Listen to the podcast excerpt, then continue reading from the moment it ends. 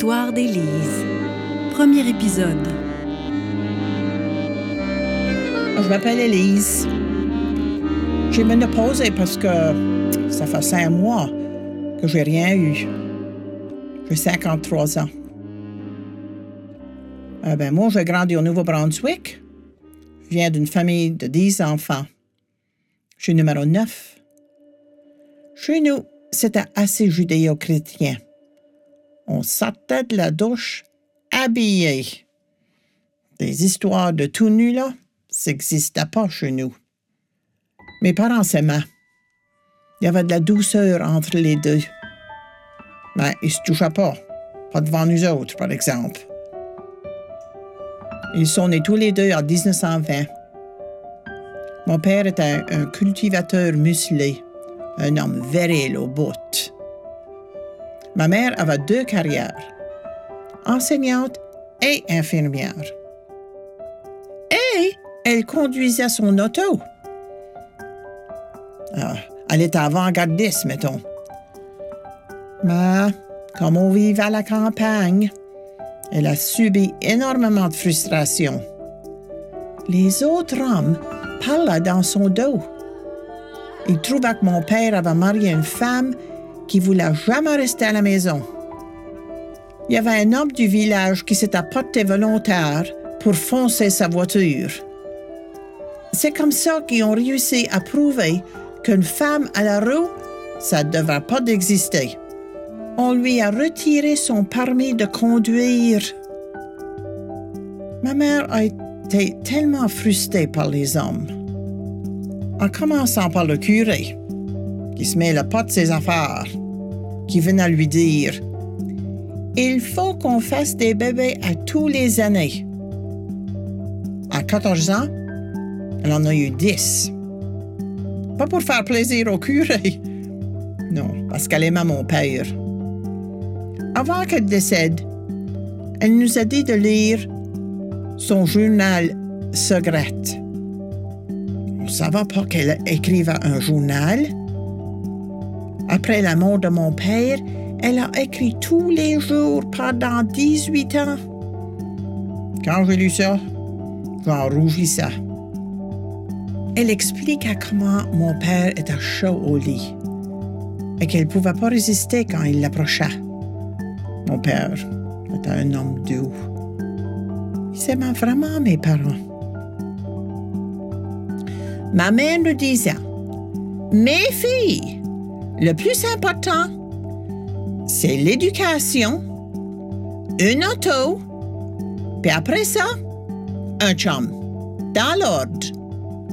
Si t'as le chum en premier, t'es faite. Tu vas te marier, tu vas lui appartenir. On est huit filles et on a toutes fait comme ma mère disait, dans l'ordre. L'éducation, auto, chum. Quand on arrive à la puberté, ça faisait enrager ma mère. Elle était tellement frustrée par ses limites de sa vie de femme. Pour elle, les règles, c'était un embarras. Fallait être tough. Une de mes sœurs nous a raconté que pour elle, les règles, ça va commencer à 9 ans. Elle avait décidé qu'elle ne mettra jamais de guenilles de sa vie. Quand j'étais jeune, il n'y en avait pas des serviettes sanitaires jetables. On a tous vu les guenilles de ma mère, pleines de sang. Ma sœur s'était jurée qu'elle ne mettra jamais ces affaires-là. Elle a dit à ma mère qu'elle voulait des tampons. Bah, t'auras pas ça. Tu vas avoir la même chose que tout le monde. Fait que ma sœur est allée broyer à l'aîné, qui a dit Regarde, avec l'argent de mon gardiennage, je vais t'en acheter. Puis je vais te montrer comment les utiliser. Ça fait qu'à 9 ans, elle a commencé à mettre des tampons. Les règles, ça a toujours été compliqué pour moi. Premièrement, c'est arrivé à 16 ans. J'en voulais pas. Alors, ça commençait le plus tard possible. Je les ai eus pendant chaque mois, puis ensuite, ça a arrêté. À 17 ans, je suis allé voir le médecin pour lui demander si j'étais normal. Il m'a donné la pilule pour me starter. Hey, j'avais assez honte de ça. Je me cachais dans le garde-robe pour prendre ma pilule dans le noir. Au bout de deux mois, ça m'a starté. Puis là, le médecin m'a donné du Provera. Encore des hormones. Hey, j'ai engraissé avec ça. En tout cas, après six mois, j'étais starté comme il faut. Alors, je me suis mise à avoir des crampes menstruelles. C'était effrayant. Je vomissais.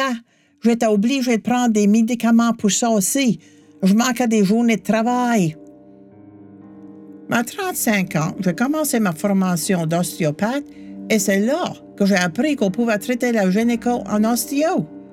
J'ai dit Quoi? On peut traiter ça?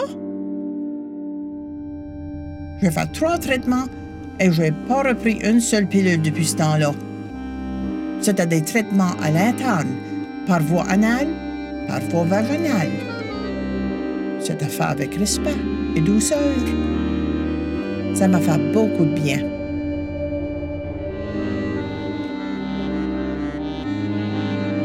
Nu, une réalisation de René Robitaille et des musiques originales d'Étienne Loranger. Interprétation Clara Dugas.